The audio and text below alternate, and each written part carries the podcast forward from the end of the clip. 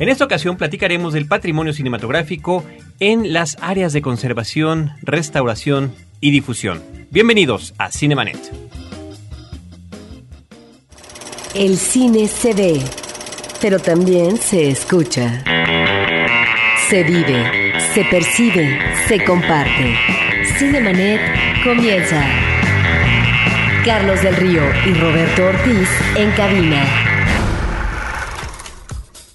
www.cinemanet.com.mx es nuestro portal principal. Este es el espacio dedicado al mundo cinematográfico desde hace más de cinco años. Yo soy Carlos del Río. Les saludo y saludo también a Roberto Ortiz. Carlos, pues creo que es un momento especial. ¿Por qué? Porque después de más de 450 episodios en Cinemanet, estos episodios básicamente se han dedicado a los estrenos de la cartelera, sobre todo lo que ve el público en general, que es el cine comercial. Hemos también realizado entrevistas sobre todo a directores y las obras que están estrenando ante el público y en la pantalla grande. Al mismo tiempo hemos abordado temas y géneros, hemos platicado de libros eh, que aparecen sobre cine en este país, hemos entrevistado también a los directores de los festivales internacionales de eventos que hay sobre cine, sobre todo en esta ciudad, pero también fuera, en provincia. Pero no habíamos dedicado un podcast en estricto sentido a la academia. ¿Qué quiero decir con esto? A eh, lo que me parece es importante porque eh, hablamos eh, del cine como un espectáculo que finalmente tiene el alcance final con el público, pero no lo que hay detrás de una película, la importancia que la película y las películas de un país, en este caso México, deben de tener en términos de preservación para que puedan servir y ser vistas más adelante dentro de muchos años. Esto es una eh, pues un tema importantísimo y me parece que estas jornadas y este diplomado que se está haciendo en Cineteca Nacional sobre el patrimonio cinematográfico y audiovisual hacia allá apunta. Y el día de hoy tenemos dos especialistas, dos expertos en esta materia. Ellos han estado trabajando en un diplomado en patrimonio cinematográfico y audiovisual con cursos y talleres de conservación, de restauración, de difusión y eh, también en las jornadas de patrimonio cinematográfico y audiovisual de la Cineteca Nacional. Me permito presentarlos. Es eh, Itzia Fernández Escareño. Bienvenida, muchas gracias. Hola, ¿qué tal a todos? Itzia es asesora en materia audiovisual en la Universidad Autónoma de la Ciudad de México y también está asesorando en la Cineteca Nacional en materia de restauración y de proyección. Y también Paolo Tosini. Paolo, muchísimas gracias. Bienvenido. Gracias, muchas gracias para invitarnos. gracias por estar aquí. Él es asesor de la Cineteca Nacional en restauración y proyección. Han estado trabajando, por lo que entiendo, y la forma y la dinámica que ya tienen, han estado trabajando juntos. Así es, sí. sí. Y bueno, pues Roberto nos van a platicar de todos estos temas que, como bien comentas, con toda esta cinefilia que compartimos con mucho de nuestro público, creo que ese es uno de los temas que habíamos pasado por alto y me parece muy oportuno y agradecemos en realidad el tiempo que dedican a acompañarnos para platicar con nuestro público de esto. Ya, con mucho gusto estamos. En principio, Itzia y Paulo, me gustaría que hablaran en términos eh, sencillos y accesibles qué es eh, la preservación, qué es la conservación, eh, qué significa esto del rescate fílmico, por qué es importante, cuál es la diferencia de estos conceptos para encadenarlos finalmente con los objetivos que se están teniendo en estas jornadas y en este diplomado. Bueno, digamos que eh, sustancialmente preservación, conservación, acceso, eh, que en este sentido es programación también, pueden sonar como palabras muy largas también a ver y muy difícil de, de entender y de colocar.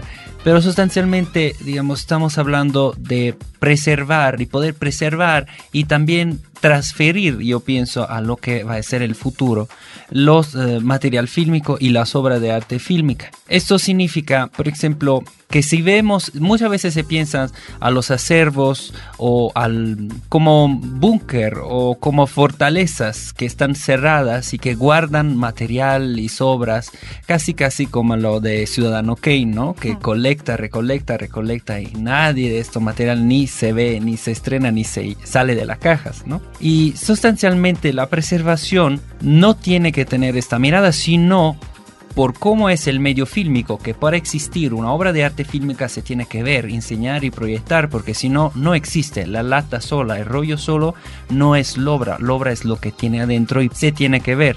Ahora, la otra cara de esto significa que cada vez que la estrenamos y la proyectamos, se destruye se desgasta, se destruye. Y aquí entra la preservación y de esto la restauración.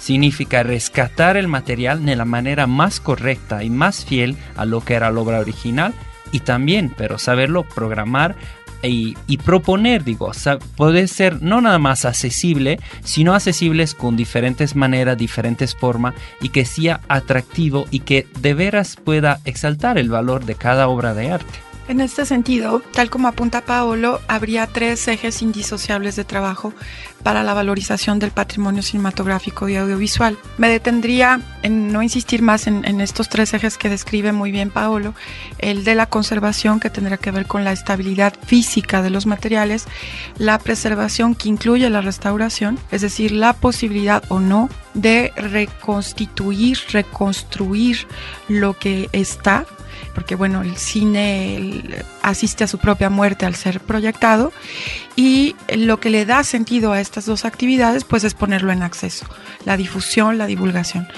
Pero ahora insistiría en que la idea de valorización del patrimonio cinematográfico y audiovisual incluye eh, no solamente lo que está en soporte fílmico, puede ser muy variado, desde las, primeras vistas hasta el 56, que es el nitrato, todo lo que es acetato después, que sustituye por la peligrosidad del nitrato, y luego, bueno, eh, poliéster. Y hay formatos, hay 8, hay super 8, hay 16 milímetros, hay 35, hay algo que se llama negativo, que es diferente de tener una copia.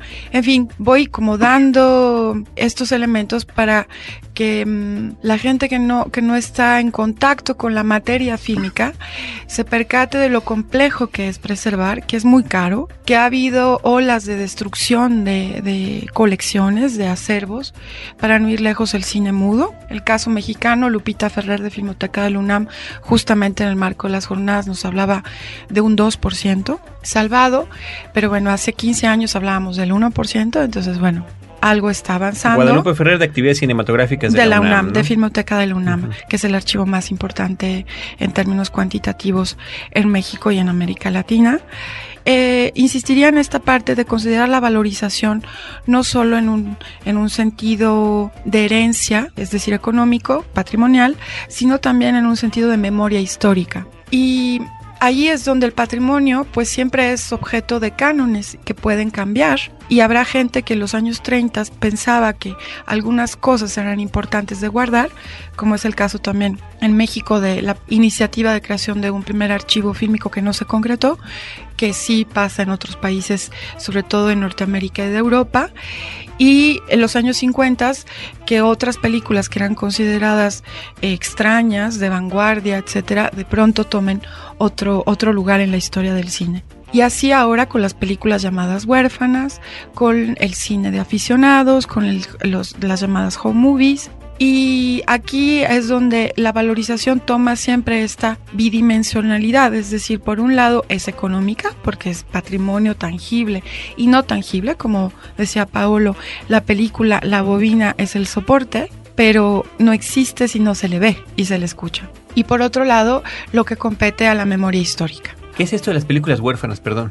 Bueno, es una, mm, digamos, es un concepto que surgió mediamente recién y es, em, son obras de arte o, bueno, obras, como justamente estaba diciendo Itze, no necesariamente en material película, sino un concepto más amplio de audiovisual que tuvieron un dueño, un, creador en un momento y que ahora ya no lo tienen más. Eso significa no que no lo descuide, pero que no o no tiene la posibilidad de poderlo rescatar o no se saben quién es. Eso significa para poder, en nuestro rubro, digamos, podemos poner algunos material que pueden ser obras eh, de cine casero, así se, se pueden terminar, pero no necesariamente esto material. Muchas veces son películas que, qué sé yo, no se estrenaron y que se guardaron en una azotea para más de 80 años y que son en material eh, menor. No sabemos nada de la historia de esta película, nunca se estrenó. Hay muchísimo ejemplo y también creo que el concepto se está ampliando con los años siempre más y hasta que no entra directamente en esto, pero por ejemplo hay toda esta cuestión que está surgiendo de los fragmentos, que también es un, es un tema interesante, un poco parecido, eso significa qué hacemos con los fragmentos de cine. Antes las cinetecas para muchos años ni lo consideraban y ahora sí son una parte muy interesante de, de colecciones, hasta que existe en colección fílmica de que yo también vi algunas de puros fragmentos, fragmentos nada más de algunos fotogramas de alguna película, pero ya la película no existe más. Entonces estos fragmentos son fundamental para la historia del cine. Ahora bien, estas jornadas, este diplomado nos remite en principio a un problema de conciencia crítica por parte no solamente de las instituciones eh, que están encaminadas o que articulan esta actividad, como puede ser Filmoteca de la UNAM, Cineteca Nacional, sino también en cuanto a la responsabilidad de los creadores, productores que piensan en función de lograr el producto para que sea mostrado al público, pero no si ese producto va a trascender nada más momentáneamente en el momento de la exhibición, sino trascender en la medida que se conserve. Por un lado existe ese problema, me parece en México como en diferentes partes del mundo, y ahora con estas jornadas y este diplomado, me parece también la necesidad institucional de regular de una manera más uh, correcta este tipo de responsabilidades públicas en donde pareciera que efectivamente es oportuno un diplomado y, unas jornadas como esta, porque en muchos años eh, no hemos visto la articulación de esta actividad que me parece que tendría que ser institucionalmente una actividad de articulación constante, porque la capacitación, no solamente de la gente que trabaja en las instituciones, sino también para la gente que está afuera y que tiene que acercarse y responsabilizarse de cómo resguardar estos materiales, tiene que ubicar esas formas. De ahí que entonces este diplomado me parece que arroja luz sobre lo que se tiene que estar haciendo institucionalmente en los acervos fílmicos. Sí, sin duda mm, eh, creo que el trabajo que realizamos conjuntamente, Pablo y yo, es como si todo se hubiera colocado en, un canal o varios canales que se sincronizan y, y, que hay atmósferas favorables. Las jornadas fueron en un principio pensadas como el módulo cero introductorio del diplomado. Paula Astorga, directora de la Cineteca Nacional, hizo a bien presentarnos a Paulo y a mí el otoño pasado y nos dio la consigna de desarrollar cursos y talleres para los trabajadores eh, de Cineteca Nacional. Y en cuanto empezamos a diseñar los contenidos, nos dimos cuenta muy rápido que teníamos este denominador común de los tres ejes indisociables de los cuales ya hablamos. Conservación, preservación, programación. En paralelo, Javier Moret de Filmoteca Michoacana, que hoy estuvo en la jornada dedicada a conservación y preservación, estaba terminando un diplomado semestral, duró seis meses, con la Filmoteca del UNAM para nueve estados de la República. ¿Por qué menciono el diplomado de Morelia? Porque es el primero que se hace en el país no hay ningún antecedente, sino pequeños esfuerzos, cursos, talleres, sueltos, desilvanados, y más bien un esfuerzo de la Filmoteca del UNAM por la Escuela sobre Ruedas, ¿no? si no me equivoco, sobre todo en América Central, y, muy cobijado por la Federación Internacional de Archivos Fílmicos. Entonces, bueno, en este, en este preámbulo, estos cursos y talleres se nos convierten en un diplomado con el apoyo indispensable de la UAM Xochimilco, la Universidad Autónoma Metropolitana, y esto nos permite entonces reconsiderar que ese módulo cero sean jornadas efectivamente introductorias. Entonces arrancamos el 7 de marzo, terminamos el 18 de abril y todo es para la gente que esté muy interesada. Confían en que habrá un proyecto editorial que transmita y deje huella de todo lo que hemos podido discutir hasta ahora y que terminaremos el 18 de abril. Y describo eh, cosas esenciales para los interesados. La jornada consiste en una conferencia magistral en la mañana a las 11 que termina al cuarto para la una aproximadamente y a la una nos sentamos a una mesa redonda con expertos. Em, que terminan más o menos a las 3, 3 y cuarto. Las temáticas son 7. Yo creo que podríamos como abundar más en, las, en la de hoy, que fue una experiencia muy grata, en las que más ruido han hecho, que es sobre todo derechos y derechos de autor, y que platicáramos más sobre las, las jornadas que faltan. Sí, seguramente, bueno, la respuesta fue muy interesante. Lo que nosotros intentamos de hacer con estas jornadas no era nada más eh, convocar las instituciones que bueno, ya van a estar también eh, obviamente bien representadas, clásica de cine, sino otras instituciones que no se consideran eh, de cine no están propiamente en cine o también investigadores que no están en cine, porque sí es muy importante abrir la visión, la mirada más posible y de esto, por ejemplo, la primeras, bueno, eh, la de hoy obviamente fue de la jornada de preservación y conservación. Y en este caso, por ejemplo, tuvimos la Perla Olivia de la Fonoteca Nacional, tuvimos de la de Lina, de Lina eh, José Antonio Valdés, sí, de la Fonoteca, eh, del SINAFO, de la, de la, Fototeca de Pachuca, tuvimos a Benjamín Murataya, que es etnomusicólogo de la Fonoteca de Lina, bueno, Perla Olivia Rodríguez, que ya la mencionaste, del Fonoteca Nacional, a dos jóvenes arquitectos que forman parte del área de proyectos de Cineteca Nacional y la conferencia magistral la dio el maestro Fernando Osorio. Efectivamente, como bien nos, señalaste, eh, Roberto, hubo un enfoque pedagógico, didáctico, muy afortunado por parte del maestro Osorio, lo cual, como estas jornadas están abiertas a, todo el público en general, son de entrada gratuita, es importante que, que sea accesible la información, porque tienen esa finalidad, informar y la segunda misión es sensibilizar. Eso es esencial en estas jornadas, que van eh, de paralelo a los proyectos que ya se inscribieron en el diplomado. ¿Esto qué quiere decir? Que un grueso de la gente que viene a estas jornadas pertenece a las instituciones que, que fueron convocadas dentro del sector audiovisual que tienen ya un proyecto inscrito en el diplomado, que integran conservación, restauración y difusión del mismo. Eh, no necesariamente restauración fílmica, obviamente eso se lleva muchos años, pero al menos un plan de trabajo. Y o también material no fílmico, ¿no? que ese es como otro asunto que podríamos tratar. Y bueno, la primera jornada sobre instituciones fue muy aleccionadora en verdad, Paulo, ¿no? Fue increíble ver a los directivos en sinergia, totalmente sincronizados, de acuerdo. O sea, no fue como ir y cumplir con el asunto de que se les, se les invitó. Además, eh, creo que funciona muy bien lo de los 12 minutos, 15 máximo, hacen esta intervención y lo que hicieron fue perfiles institucionales y prácticamente estaban de acuerdo en algo esencial, que es que se preserva para poner en acceso. Si no, tiene, se convierte eso en un búnker y lo sentimos, esos son nuestros impuestos, es nuestro patrimonio y nos pertenece a todos. En la manera en que nos lo apropiamos, eso será diferente, sea como especialista, sea como espectador por placer, pero sin duda creo que esa, esa primera jornada fue muy alentadora ya. La siguiente de colecciones con Paco Gaitán de Filmoteca de UNAM. Bueno, yo creo que pocas veces uno tiene oportunidad de que el experto, el gran coleccionista de Filmoteca, venga con sus 35 milímetros, 16 y, DVD a decirte algo de lo que tienen, porque además, bueno, fue intensísimo. Y después sentarse a hablar con los responsables de las colecciones. La mm, tercera jornada fue sobre eh, derechos. Esa fue explosiva. Tuvimos a Abraham Alegría, que es un, experto además en derechos de autor con multinacionales, también fue muy didáctico, pero después otros grandes expertos que además fueron tan humildes, nos dijeron que no tenían nada que decir.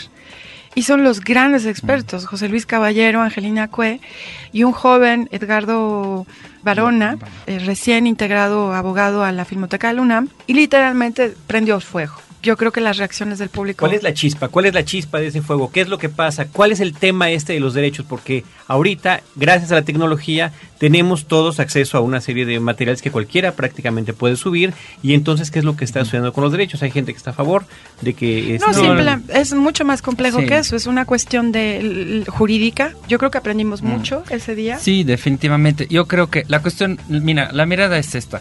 Yo creo que lo que está pasando ahorita, de lo que no es, yo no creo, no quiero decir una revolución, sino una evolución digital, y esto pasa en todos los medios. Entonces significa, ya estamos evolucionando versus el digital. El digital nos abre muchas puertas. Digo, todos potencialmente hasta con su celular pueden sacar un, un video y eh, definirse director, ¿ok?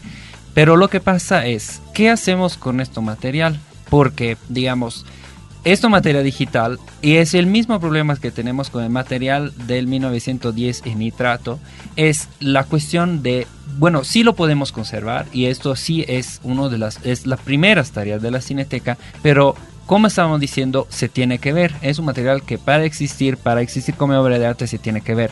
Ahí entra la cuestión de los derechos porque de un lado la Cineteca tiene y quiere de todo modo poder abrir esto, restaurar, rescatar y poder permitir a más personas posible que se vea esto material.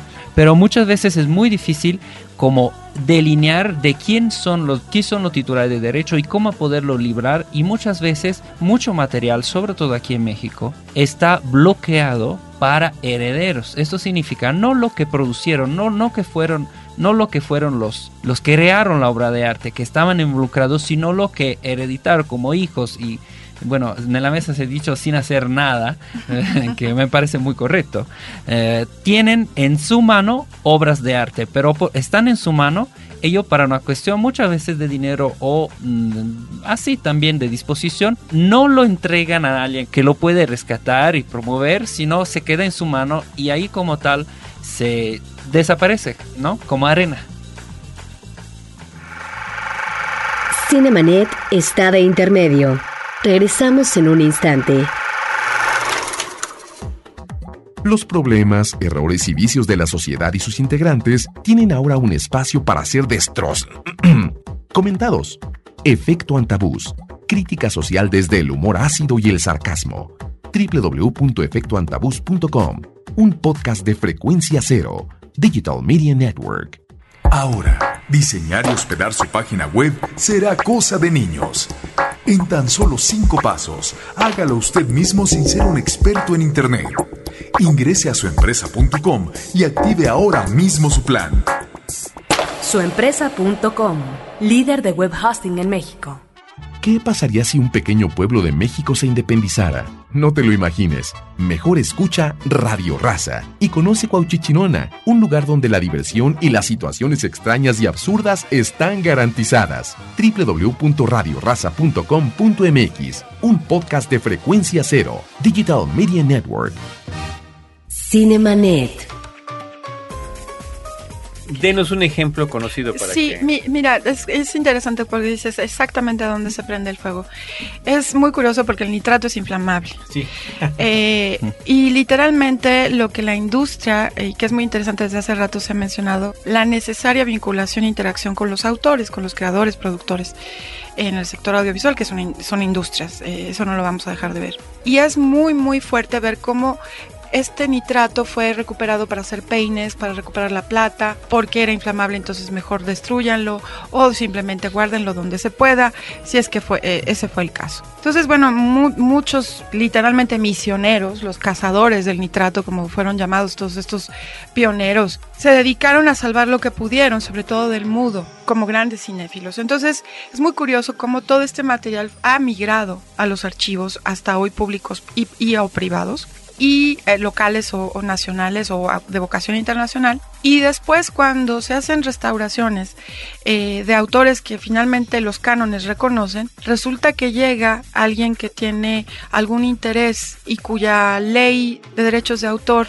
eh, protege como heredero y para no ir lejos ponemos el ejemplo de lo que acaba de pasar en el Festival de Cine de Guadalajara.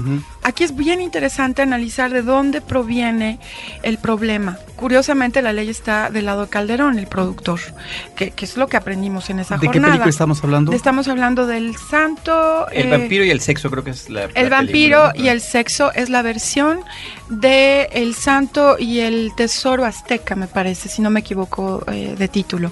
Es decir, el vampiro y el sexo es una versión que se hacía para el extranjero. Esa versión no circuló en México. Hubo un acuerdo de caballeros que es relatado en un documental de la nieta del productor que se hizo cineasta y el santo mismo en persona. Ese acuerdo de caballeros, pacto, consistió en que ese material no iba a circular por parte del director en México. Pero lo que sí aceptó el santo, porque es un hecho, es que se vendiera esa versión en el extranjero. Filmoteca de UNAM recupera copias, hasta donde estamos informados ahorita, que es el, el último escándalo, de Sudamérica. Y bueno, lo, lo que sucede con este pacto de caballeros es muy paradójico, porque por un lado, Calderón como productor, según la ley de derecho de autor en México, por digo, asesorados ahora por expertos hace dos semanas, tendría derecho. De exhibirla como tenía planeado en el Festival de Cine Porque, y además creo que es muy linda su carta abierta al público y su discurso,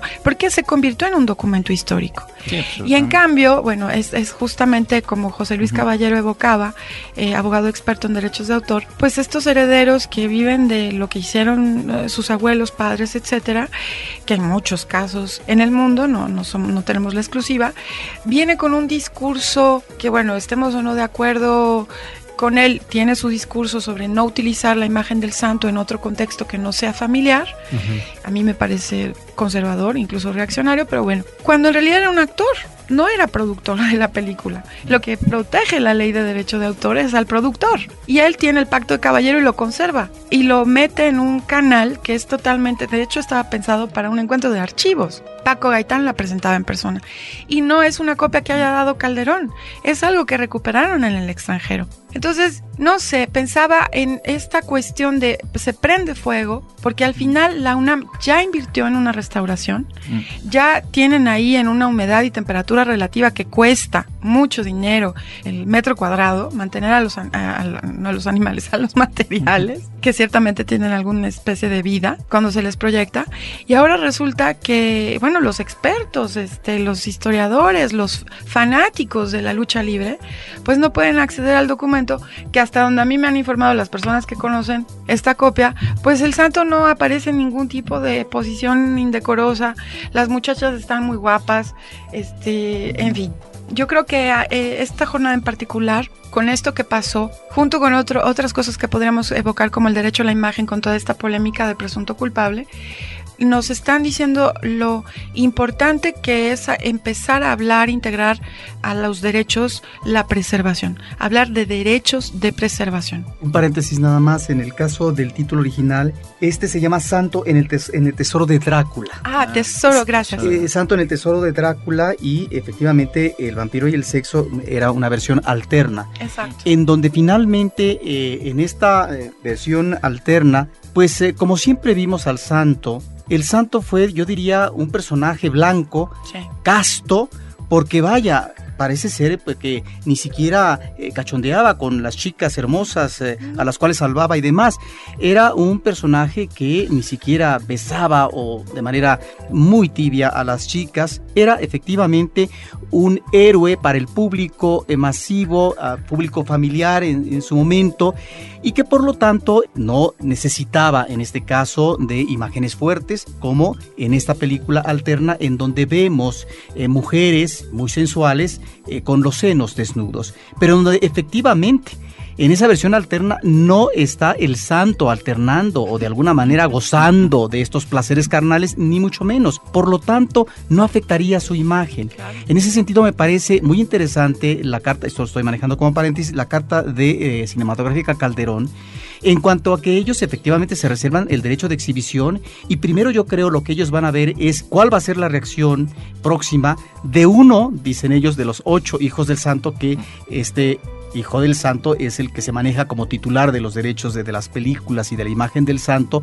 Eh, ¿Por qué? Porque después de la experiencia que hemos visto con presunto culpable, pues pareciera que medio mundo se va a amparar en cuanto al manejo de la imagen que podría afectar intereses particulares. Sí, y esto, justamente lo que salió de la jornada, creo que es bueno, el primer punto que pusieron todos los ponientes en la mesa es que el derecho no es una ciencia exacta, sino todo es opinable. Y esto, bueno, yo estudié derecho, entonces sí, obviamente ya estaba consciente de esto, pero de un lado, pero del otro, sí se tiene que estar, eh, no se puede parar, para mí, una rescate con una mirada absolutamente cultural y, y bien, bien pensada que no tiene nada que ver con la comercialización para cuestión, no es que no se tiene que reconocer el derecho, sino se tiene que cuestionar y, estar, y ser pronto por esto, pero no puede ser que no exista el derecho a conservar. Imagínase,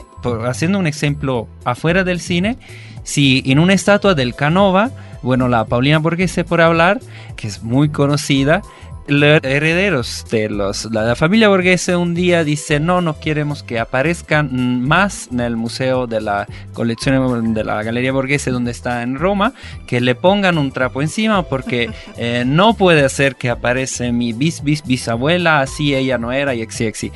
Eso significaría que nada se podría ver, ninguna obra de arte más, porque cada em, heredero, su supuesto heredero, su titular de derecho podría opinar y esto podría valer para todo, hasta las obras de arte. Digo, el Coloseo en el final se llama Anfiteatro Flavio y la familia Flavia todavía existe en Italia, entonces ellos mismos podrían decir que no quieren que se vea en un lugar donde que no estaba pensado para, para, lucha y que en realidad era nada más un lugar para conciertos en época romana, ¿no? Entonces, podrían salir mil cosas. Por esto está la parte, eh, el concepto de conservación y de rescate. Digo, la fieldad a la obra de arte es el concepto básico para lo cual se puede rescatar y permitir que sea accesible la obra de arte como tal. Ahora, estas cuestiones están muy ligadas a este tipo de decisiones, conocimiento jurídico, eh, físico, en qué estado están los materiales, qué se, cómo se pueden programar, etcétera, tienen que ver con la catalogación, es decir, con la descripción de los materiales. Y esta fue la siguiente jornada y creo que fue aleccionador que no fue muy planeado pero predominaron los ejemplos de qué es cómo se cataloga en filmoteca y cómo se cataloga en cineteca. Y sin embargo esta parte de los derechos siguió como brincando es decir ¿Dónde se consigna esta información? Porque cada vez que tenemos que usar una copia nos volvemos a confrontar con el asunto de tenemos que pedir permiso. Y justamente porque lo más patente es que hay lagunas jurídicas, tenemos problemas con la interpretación de la ley, necesitamos eh, emitir reglamentos mucho más precisos también, aunque existe la figura de, la donación de una copia, etcétera. Y sin duda informar y sensibilizar a los más jóvenes, a los que están especialmente estudiando, egresando de escuelas de cine, de eh, facultades eh, de ciencias sociales y humanidades, porque son ellos los que serán responsables de su propio material, de su propia creación. Sensibilizar a los futuros autores. Sin duda, creadores y, y bueno, todo lo que conlleva a ello, porque si pensamos en términos de historia del cine, bueno, pues es algo que más o menos cursan, pero cuando se les habla de conservación, para no ir lejos, hay una cantidad de materiales abandonados, literalmente, que usan los archivos fílmicos como verdaderas bodegas y que cuando ellos los necesitan, porque les vuelven a, justamente adquirir los derechos para transmisión en televisión o porque de pronto se volvieron famosos o no sé, algo por el estilo y pueden lucrar con toda justicia con sus creaciones, pues, eh, ¿dónde está mi negativo? ¿Dónde está mi positivo? Y bueno, las cosas no funcionan así, tenemos que colaborar entre todos, por no hablar del acceso a los investigadores, ¿no? Que también es como otro gran rubro. En esas jornadas, en esos encuentros, ¿han ustedes estado en contacto con expertos? ¿Han estado en contacto con la gente que está a cargo de instituciones donde se está tratando de, de conservar y de preservar y de difundir? ¿Cuál sería el balance hasta ahorita? Que dicen, ¿en qué estado encontramos en México en particular el estado de la, de la conservación y la restauración. Uy, mm. fue lo de hoy, fue el, como dijeron, fue el, la, muralla de los lamentos, de lamentaciones. Definitivamente hay muchos lamentos, hay muy poco recursos, eso es una constante en muchos países. Yo creo que el estado del balance que podemos hacer, estamos más avanzados de, de, lo que podría ser, sobre todo en el sentido de voluntad y de conciencia del nivel de las cuestiones, de la, de la situación actual de muchas colecciones y de, de una mirada. Pero seguramente eh, surgió muy potente, de, yo creo, de toda la comunidad, una necesidad de formación y una necesidad de mm, ampliación y poder, ¿cómo puedo decir? Permitir el rescate verdadero de muchos materiales. Entonces, como casi una ansiedad de llegar a un, a un, nivel que otras instituciones, bueno, hoy vimos, por ejemplo, Fonoteca Nacional, que para mí eh, siempre es un lujo ir ahí ejemplar. y eh, ejemplar absolutamente lo que lograron. Y no, no es el único ejemplo aquí, creo que hay mucho más, pero sí a nivel de cine sí siento que, que el atraso existe, pero lo bueno es que existe la voluntad y bueno, nosotros en nuestra parte ponemos lo más que pudimos y creemos que sí va, esto se va, va a crecer con los años muy rápidamente. Y México es absolutamente un país que tiene todo para historia, para posibilidad y preparación, tiene toda la chance de poder definitivamente crecer rápidamente en este campo hay una atmósfera, eh, percibo, muy especial, a diferencia de, de hace 10 años puntualmente. Hay un, un, acercamiento inédito entre profesionales del sector. Creo que hay un interés, un, eh, Antonia Rojas, que es, eh, dirige el Centro de Documentación de Filmoteca de la UNAM, mientras que comíamos después con, con Abel, que se apellida, siempre le... le Abel Muñoz. Muñoz, eh, que dirige, eh, es el subdirector de documentación eh, y catalogación en Cineteca. Nos decían los dos que es la primera vez que comen juntos, por ejemplo algo tan anodino y que empezaran a, a, comentar, bueno, tenemos esto, aquello, el otro yo supongo que no es la primera vez que se ven, pero es la primera vez que, que se sientan en una mesa redonda a, a, compartir modelos de catalogación, por ejemplo, ¿no? Como tal y a transmitirlos. Creo que situaciones como esta, sobre todo en la primera jornada de instituciones, fueron reveladoras creo que soplan nuevos vientos y que la ambición es, como bien decía Paolo, reatraparse, sobre todo por el lado de los fílmicos y creo que el primer síntoma es abrirse a lo que hacen los otros archivos sonoros y de fotografía que están mucho mejor, la verdad, pero sin perder de vista lo que es propio a lo fílmico, a lo audiovisual, porque podría, también los de televisión son como otra parte del sector que no hemos tenido del todo integrados en esta etapa, pero sí me parece que e insisto, sopla nuevos vientos y creo que hay una aspiración a conocerse y evitar duplicar funciones. Y para eso necesitamos actualización, profesionalización y capacitación de nuevos cuadros y reconocimiento de los que ya trabajan. Eres optimista cuando dices eh, que soplan eh, nuevos vientos. Ojalá y así sea, porque esta anécdota que mencionas eh, de una comida donde dos responsables de lo que son los centros de documentación de sus respectivas instituciones, eh, no quiero hablar de mal de ellos ni mucho menos específicamente, pero eh, lo que es eh, el primer contacto físico y saludo por parte de ellos de dos instituciones afines como la Filmoteca de la UNAM, la Cineteca Nacional, esto nos habla también de cómo a veces históricamente y en términos de la evolución de las instituciones mismas dedicadas a la conservación de los acervos audiovisuales, eh, a veces se encuentran alejadas cuando tendrían que estar eh, en un proyecto no común, pero sí que tuvieran eh, un manejo más afín y de contacto, porque sucede esto, lo que tú dices, el cómo evitar actividades que finalmente una institución está haciendo y la otra lo repite en términos de lo que puede ser un copiado, etcétera, que a lo mejor ya en cierto periodo lo tiene una institución y para qué lo va a tener la otra, en fin. Es una cuestión yo creo que estaría sujeta, esto es obviamente eh, otro cantar, a discusiones de otro tipo, pero que tienen que ver también con el desenvolvimiento de las instituciones mismas y cómo a lo mejor algunas tienen una línea de mayor coherencia eh, por el área a la que pertenecen, como podría ser la filmoteca en, la universidad, en cuanto a que la universidad garantiza una permanencia y a lo mejor un proyecto establecido a largo plazo. Y en el caso de una cineteca nacional está más sujeta a cambios, eh, cambios políticos, en este caso sexenales, de funcionarios que establecen directrices diferentes. Por eso, estas jornadas, el que reúnan a estos funcionarios del quehacer cinematográfico, audiovisual, en diferentes dependencias, me parece que es un intento de un primer acercamiento. Y en términos de la capacitación, no solamente la capacitación a gente de cineteca que es muy necesaria, sino la capacitación hacia afuera de lo que puede ser ya en sí mismo el diplomado. Y que es muy importante decir por qué. Porque aquí existen en este caso sí efectivamente las ausencias, las lagunas, los déficits. Cuando en una jornada eh, Guadalupe Ferrer, directora de la Filmoteca de la UNAM, dice bueno, Gaitán tiene tantos años, pero no capacitó cuadros.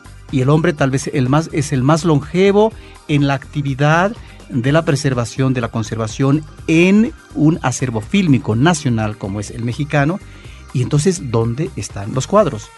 Aquí es donde, no sé si estén de acuerdo ustedes, es donde jornadas de este tipo y diplomados de esta naturaleza se abocan a cubrir esos huecos y a tratar efectivamente de que este personal que tiene muchos años trabajando en las instituciones esté capacitado debidamente para que la actividad sea más fructífera y que además sea una actividad provechosa. Sí, yo creo que poniéndola ver en una, en una imagen cinematográfica, así como tú lo estabas practicando, me parece muy cerca a la película, perdón la traducción, pero en italiano tiene otro nombre, es esta película de Tony Scott de los 70, de, de estos dos hombres que pasan su vida, digamos... ¿Los duelistas? Los duelistas, perfecto. Ah, wow. Yo creo que conceptualmente, no quiero ser tan extremo, pero sí un poco. De Ridley Scott. De Ridley Scott. De sí, Ridley perdón. Scott con No, Harvey. Keitel. Con Harvey Keitel. Y conceptualmente lo que pasó en Cineteca y Filmoteca es emblemático de muchas otras instituciones y muchos lados del mundo. Obviamente no nada más de cine, pero sí en cine fue muy fuerte. Que empieza esto, esta batalla para motivos muy fútiles y los dos siguen viviendo su vida haciendo cosas, pero no compartiendo, sino cuando se ven para definitivamente pelearse o encontrar casos para lo cual nada más se la pasan haciendo puras batallas para nada.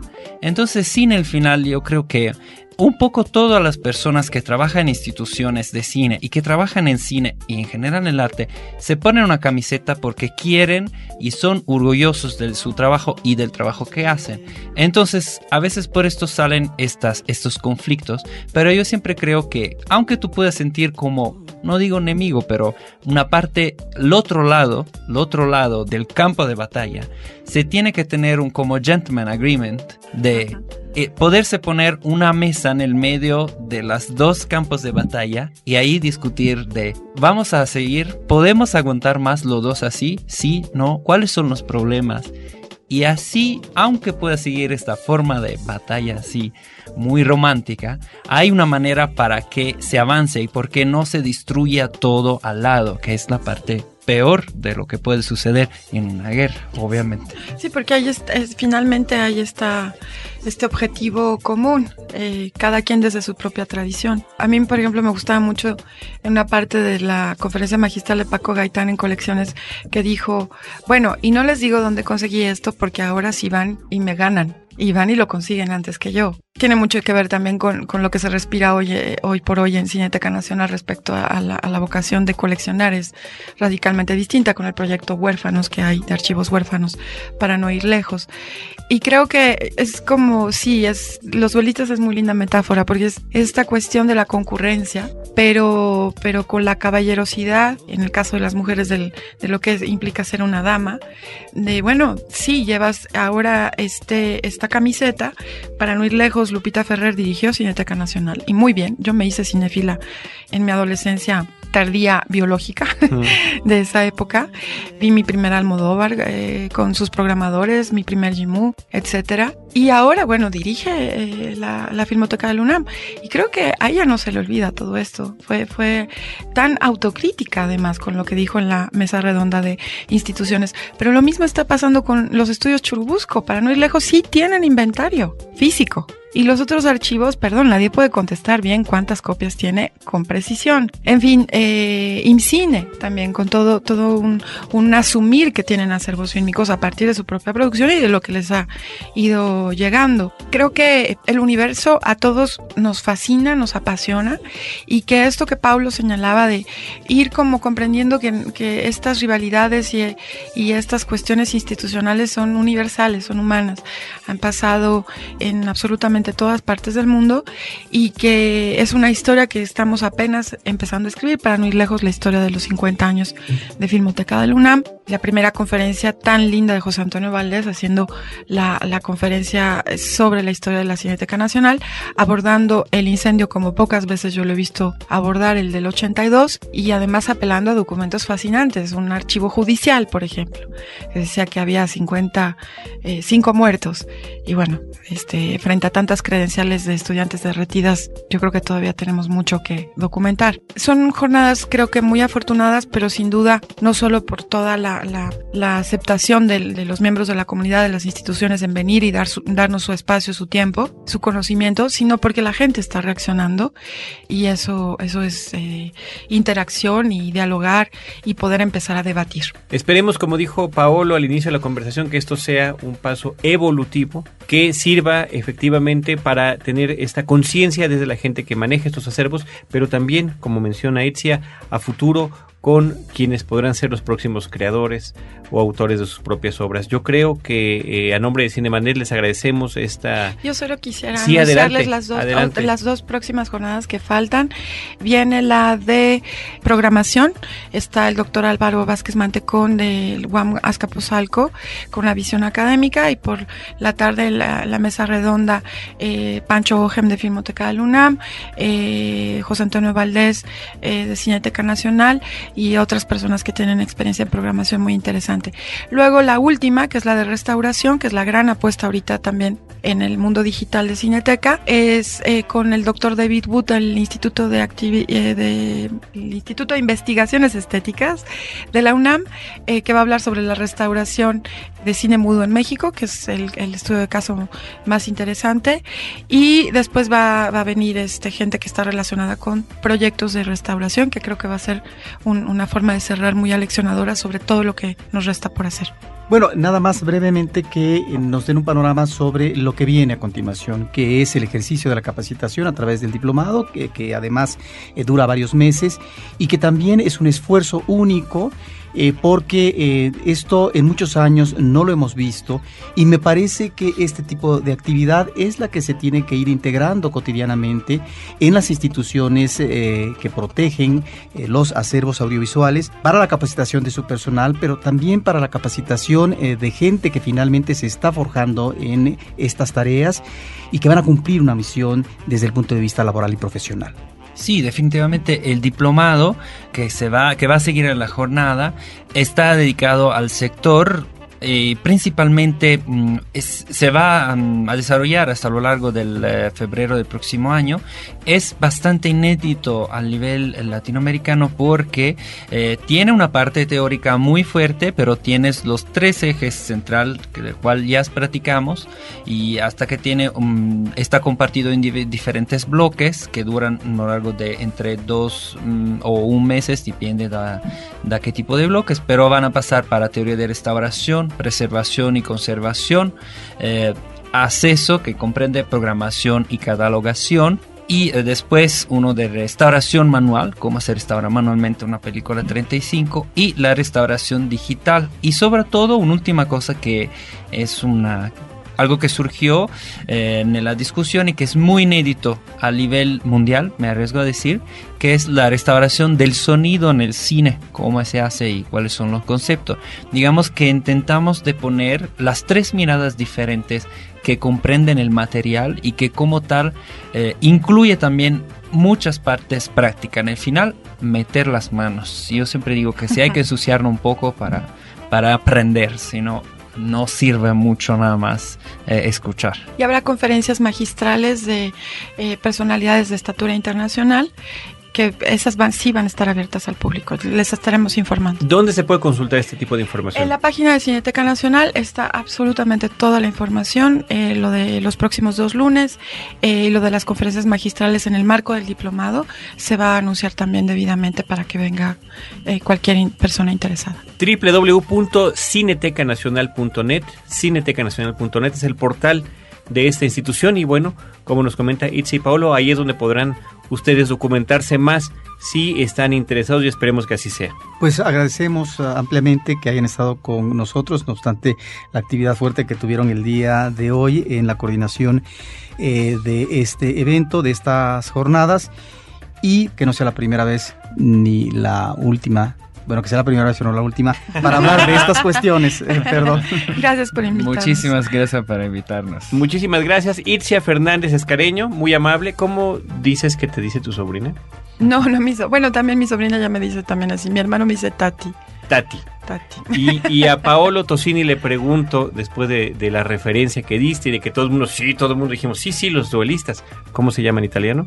Y duelante. Y duelante. Muy bien, pues ahí está. La película de Ridley Scott que sirvió como un bonita, una bonita referencia, una bonita analogía de lo que tiene que ver con los encuentros y los desencuentros. Muchísimas gracias por eh, llevar hasta el público de Cinemanet estos temas y como dice Roberto, esperemos que no sea la última vez. Muchas gracias. Muchas gracias. Desde estos micrófonos, eh, Roberto Ortiz y un servidor, agradecemos a todos nuestros escuchas, agradecemos a nuestro equipo de producción, a Ver Cobos en cabina, Paulina Villavicencio. Les reiteramos y les recordamos que nos sigan acompañando en las redes sociales, facebook.com diagonal cinemanet, arroba cinemanet en Twitter y también, eh, ¿por qué no?, en este pequeño espacio que tenemos en televisión de cable, los días jueves en vivo en el programa de espectáculos de Efecto TV entre 6 y 7 de la noche. Roberto y yo vamos a platicar de una o dos películas en eh, Efecto TV, canal 125 de Cablevisión o 234 de Sky. Por lo pronto, nosotros los esperaremos en el próximo episodio de Cinemanet con cine, cine y más cine. Cinemanet termina por hoy. Más cine en Cinemanet. Frecuencia Cero, Digital Media Network, www.frecuenciacero.com.mx, pioneros del podcast en México.